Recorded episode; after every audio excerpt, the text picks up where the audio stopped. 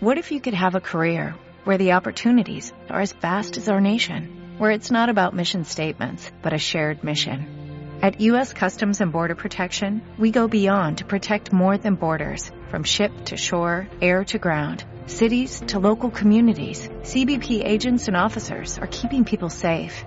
Join U.S. Customs and Border Protection and go beyond for something far greater than yourself.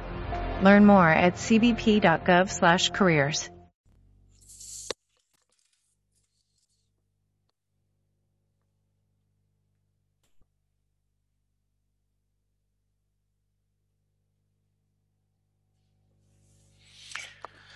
Hola, hola, hola amigos, ¿cómo están? Tengan todos ustedes muy buenas tardes.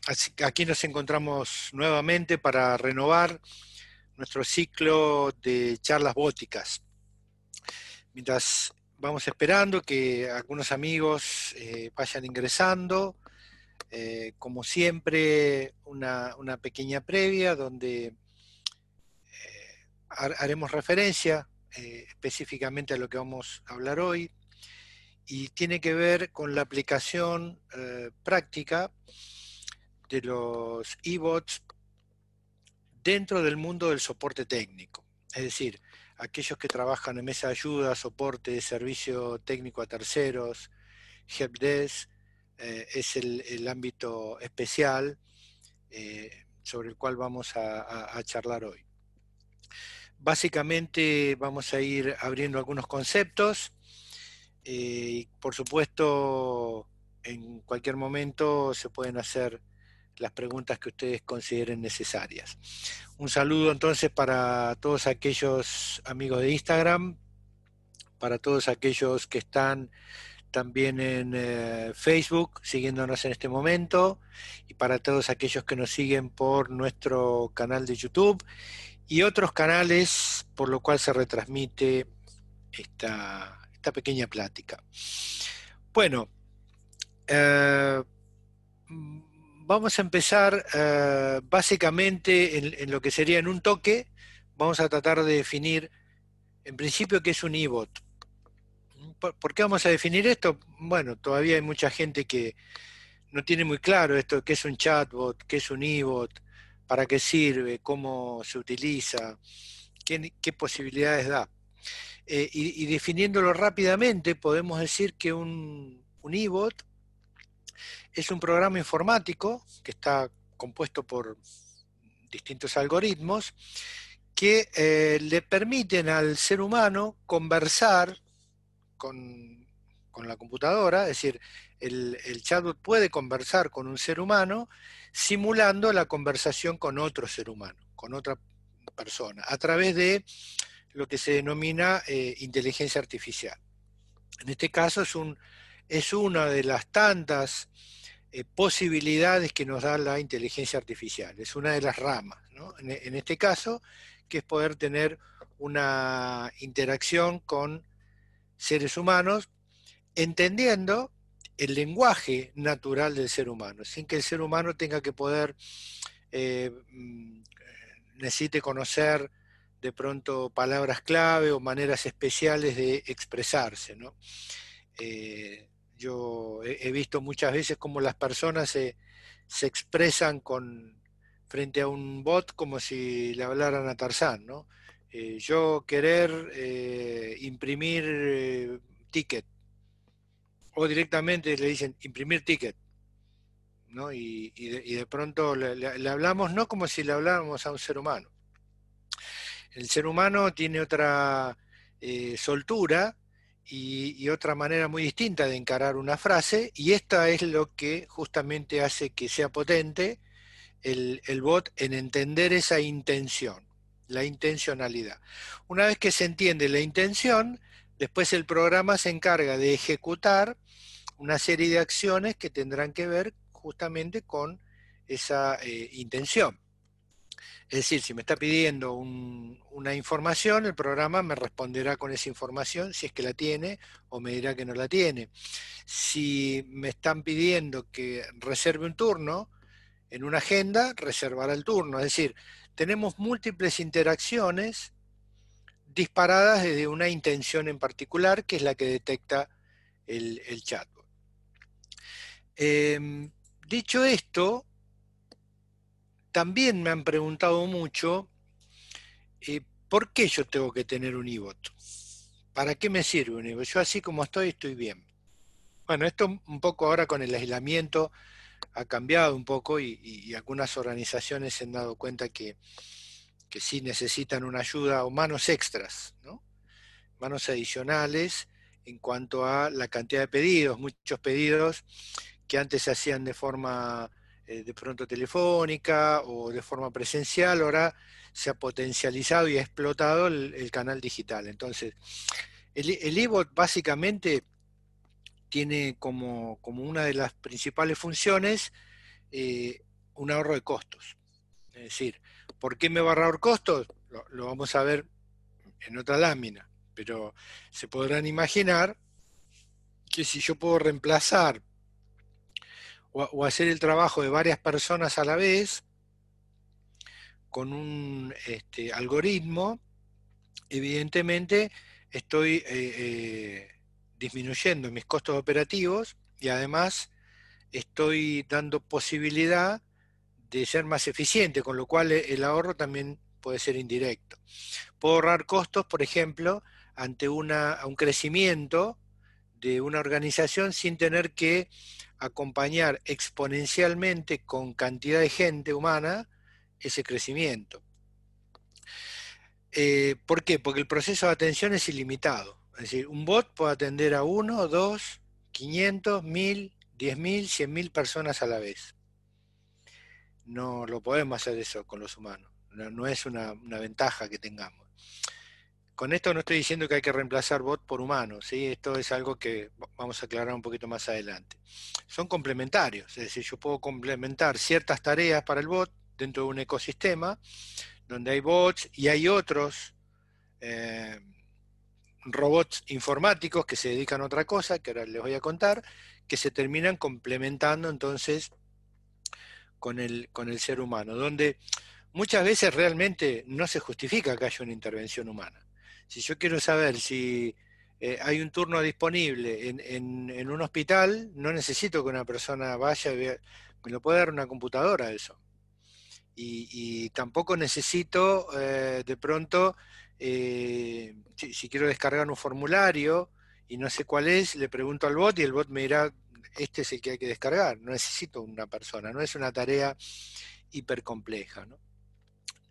Por otro lado, también sirve para aumentar ingresos, porque muchas veces puedo prospectar eh, o puedo hacer, eh, por la velocidad de procesamiento que tiene esto, muchas más tareas que la que haría el, ser humano en, cuestión. Es decir, y, algunos necesitan un IBOT para posicionarse o diferenciarse de sus competidores que sí lo tienen y de pronto ellos no. Bien, em, tenemos entonces los e-bots, o, también conocido como chatbots, que es donde nosotros nos vamos a especializar. También existen los chatops dentro del mundo del soporte, y estos chatops son chats internos dedicados exclusivamente a proporcionar información a grupos que trabajan eh, de manera colaborativa. Es decir, aquellos que usan Slack, Hyperchat, Teams, u otras herramientas que están todo el tiempo consultándose online, eh, muchas veces esas preguntas que le hacen a otro compañero, eh, las puede responder directamente el bot y sumar experiencia o, tomar una respuesta a un compañero y, ya hacerla propia y, darla como en, la próxima vez que, que, se necesite, es decir, reutilizar toda esa información que puede ser vital cuando uno trabaja, repito, en tiempo real con equipos colaborativos.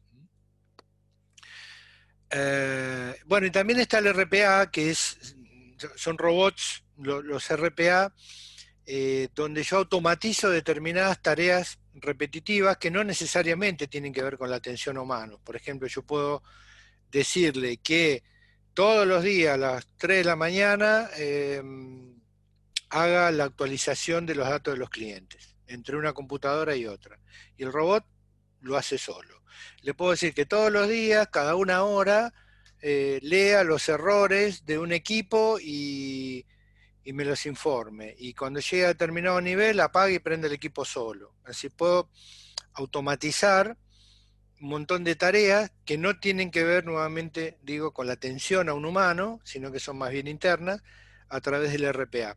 Entonces, dentro de la inteligencia artificial aplicada al soporte tenemos, por un lado, los e-bots, mal llamados chatbots, porque no solo lo puedo chatear, eh, le puedo hablar o puedo hacer otras cosas, digamos el, el e-bot, el chatops, que es sí solamente un chat donde voy a hablar este, con técnicos, y los RPA, que son aquellos que nos permiten eh, automatizar mm, procesos, lo que antes se conocía como procesos batch. Bien, cuando, cuando preguntamos em, en una encuesta hace unos días, mm, dentro de eh, un, webinar que estábamos dando, cuáles eran las iniciativas que, que movilizan la automatización, ya sea a través de cualquiera de estos tres elementos que acabo de nombrar, o los tres a la vez, eh, digamos que em, son los siguientes. Por un lado, reducción de costos, ¿sí? el 32% eh, dijo que implementaban bots por reducción de costos, el 12% de los entrevistados nos comentaba que era para evitar errores, muchas veces en la carga humana hay errores, en la derivación de un humano hay errores. Em, solamente un 7% dijo que lo hacía para mejorar su, carga de datos de manera analítica, para después poder hacer tendencias.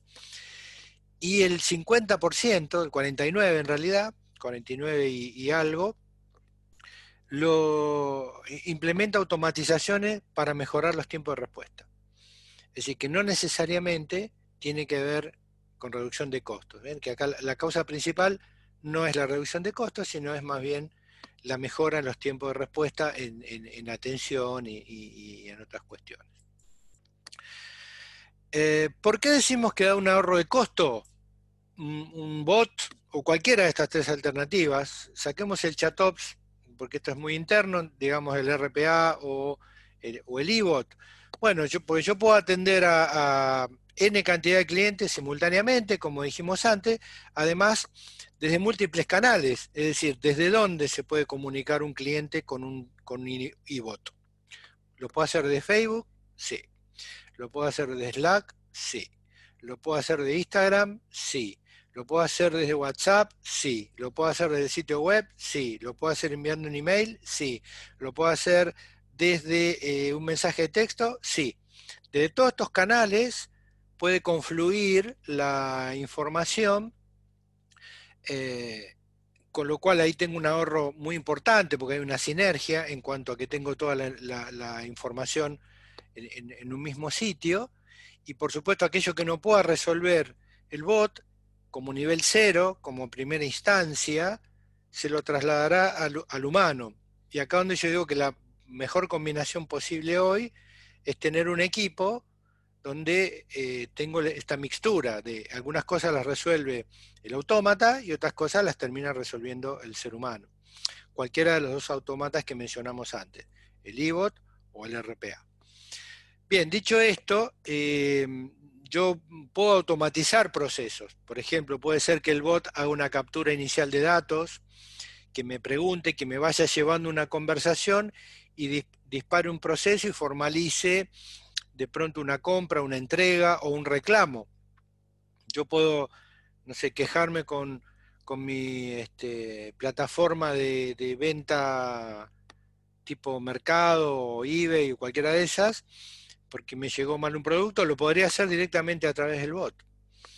Y podría canalizar mi situación a través del bot. Entonces, eh, voy a automatizar ciertos procesos. Puedo automatizar procesos de cobranza, puedo automatizar procesos de soporte, que es lo que nos ocupa en este momento y de lo que vamos a hablar en, algunos momentos. Es decir, me permite ser más óptimo. Mm, la idea no es decir, pongo un bot y reemplazo dos analistas de Service Desk. La idea es pongo un bot, eh, esos dos analistas de Service Desk se van a transformar en eh, analistas expertos y cuando haya mayor demanda o mayor crecimiento, no voy a estar necesitando un tercer analista solamente para que, por ejemplo, eh, mapee una impresora o haga un reseteo de una password. Para eso este, están los, los robots. Bien, también como decíamos antes, eh, el ahorro de costos se da porque no necesariamente voy a atender a mi cliente a través del teléfono. ¿sí? históricamente nosotros nos hemos, por lo menos los de la generación millennial, eh, ya este, han, nacido con eh, millennial y generación X con el teléfono, y, se han acostumbrado al teléfono. Hoy ya los centennials o la generación Y, ya un poco como que el teléfono lo deja de lado y están más acostumbrados a hacer canales digitales transversales, por ejemplo como el WhatsApp. Entonces yo puedo atender por cualquiera de estos, de estos lados, como, como decíamos recién. Bien, eh, acá seguimos saludando a los amigos que nos, mandan saludos de distintos canales y como siempre este, recordándoles que todo esto va a estar disponible en nuestro sitio, en nuestras redes y también en LinkedIn este, muy prontito. Bueno, ¿qué hace un IBOT de soporte? Un IBOT de soporte hoy se puede integrar perfectamente con un software de gestión. De, es decir, yo puedo ser el, decíamos, el primer nivel, el primer, em, eh, el nivel cero se denomina ahora. Y se acuerdan que antes teníamos nivel 1, operador de mesa de ayuda, nivel 2, podía ser el soporte on-site o un especializado, nivel 3, bueno, era el especialista. Ahora ya tenemos nivel 0 en el medio, que es el IBOT, que resuelve todo lo automático y que no merece demasiada complejidad. Eh, y además puede generar un caso, eh, un ticket, cuando el problema no se pueda resolver. O sea, lo, que va a intentar primero siempre el bot es eh, esto se hace de tal manera, prueba esto, no se puede, genero el ticket. O a, través de un troubleshooting, de, de una serie de preguntas, el bot se va a dar cuenta si realmente ese problema tiene solución o no, y si no, directamente va a cargar el ticket y le va a informar y le va a permitir también al usuario que consulte el estado de sus tickets, pendientes, cerrados, cómo están sus reclamos, directamente con el bot a través de cualquiera de estos canales. Y acá viene la, ventaja, porque algunos me dirán, bueno, pero eso de consultar los tickets eh, existe hace mucho, claro que sí.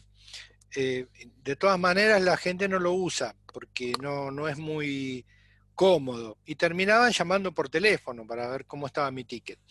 Bueno, ahora eh, no solo lo pueden hacer desde el, bot, sino que lo pueden hacer desde WhatsApp, desde un mensaje de texto, desde cualquier canal, desde Facebook, cualquier canal que tenga disponible, puedo saber el estado de mis casos.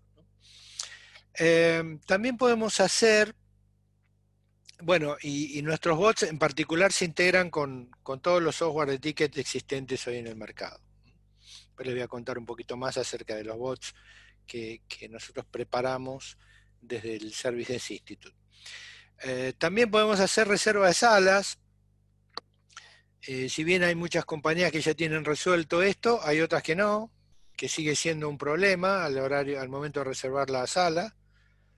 Este, lo puedo hacer con, directamente desde el, desde IBOT. Puedo utilizarlo también como mm, para sacar turnos a, nivel turnero. Es decir, y, hoy más que nunca, vieron que para ir a cualquier lado hay que sacar un turno. Bueno, el bot es especial, porque se fija en la disponibilidad y dice, eh, quiero un turno para el día jueves, ¿me queda eh, este o este? O, te puede preguntar, ¿cuál querés? A las 3 de la tarde, no, no me queda, me queda a las 4. puede hacer esa, esa inteligencia. Em, es decir, puede manejar la agenda de una persona.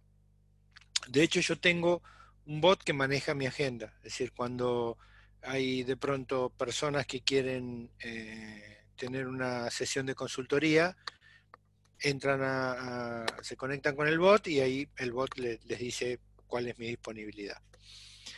Eh, con lo cual, bueno, tengo una secretaria ahí media virtual.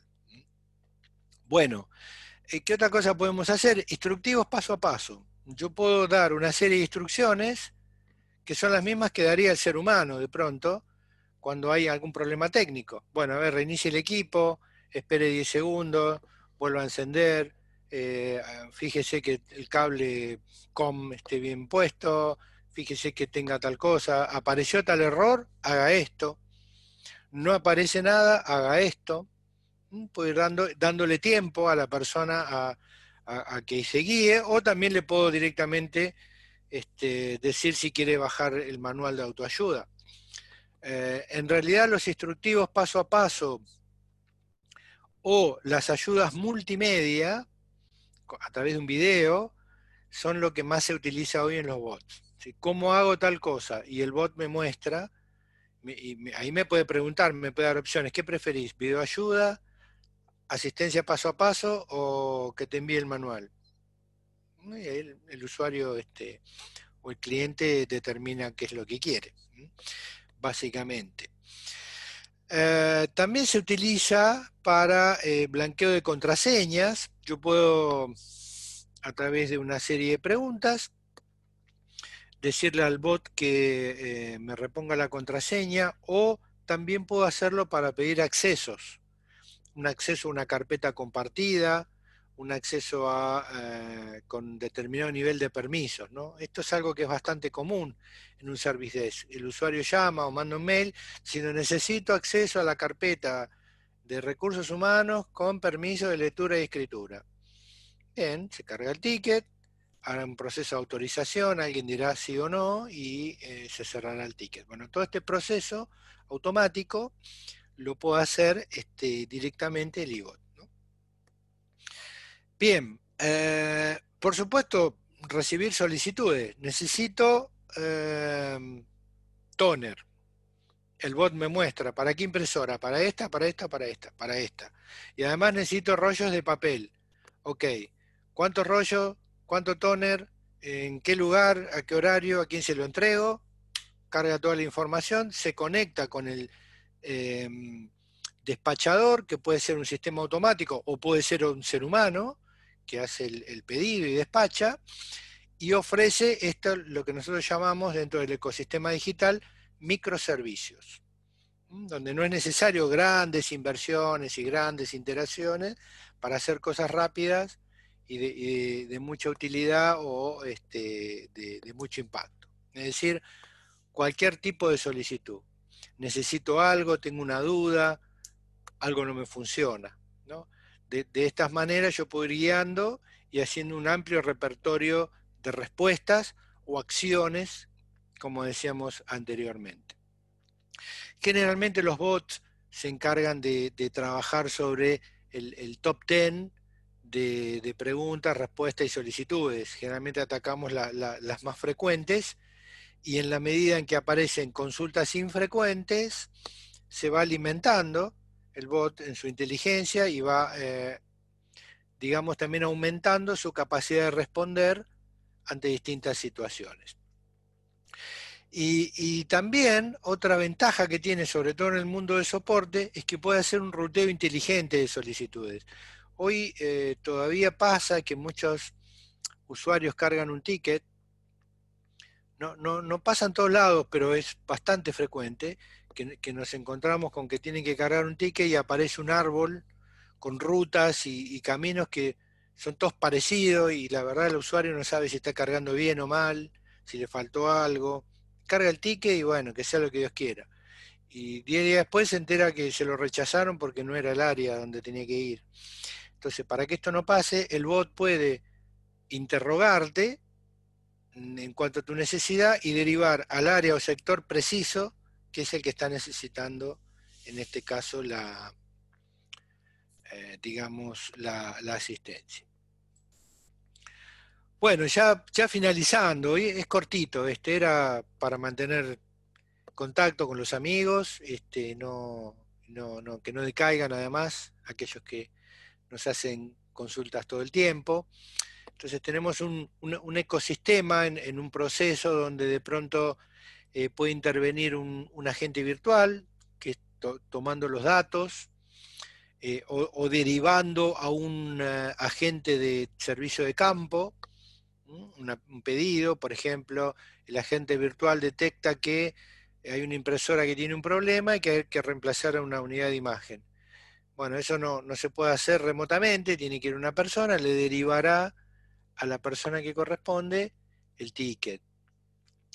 Por otro lado, eh, también podríamos decir que eh, hay otro actor que, no, lo mencioné, que empieza a aparecer, además del agente virtual, además del RPA y además de los chatops, que es el OCR, que es el reconocimiento eh, inteligente de imágenes. ¿no?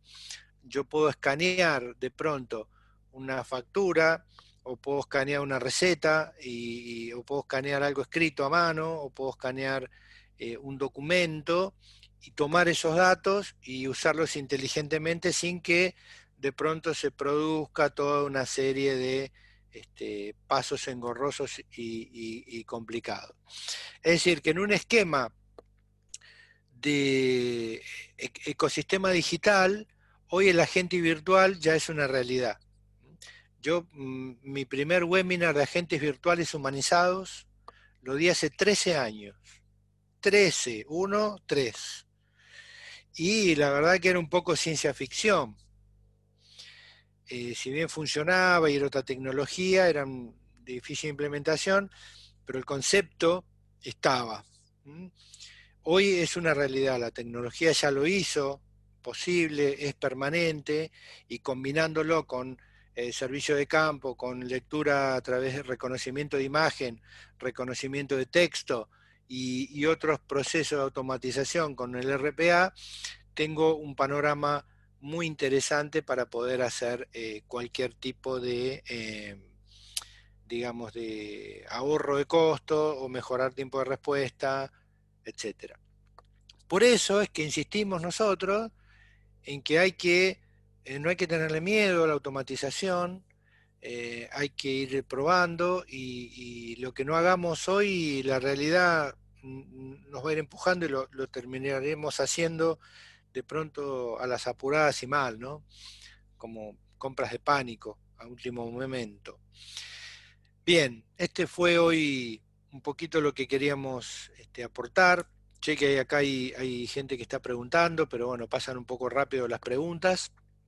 Les voy a agradecer que hagan por privado todas las preguntas que quieran. Nosotros nos vamos a tomar el tiempo necesario para este, responder. Y bueno, eh, nuevamente saludar a todos aquellos que nos siguen por los distintos canales, por, el Instagram, por este em, por Facebook, por eh, también por YouTube, por otros canales, y, también a través de los podcasts, que esto siempre termina después convirtiéndose en un podcast y estamos en, Spotify y, y en los Apple Podcasts también Apple Podcast, nos pueden seguir por ahí. Bueno, por hoy nada más. Muchas gracias y la continuidad de lo compartido será en la próxima. Hasta entonces y muchas gracias.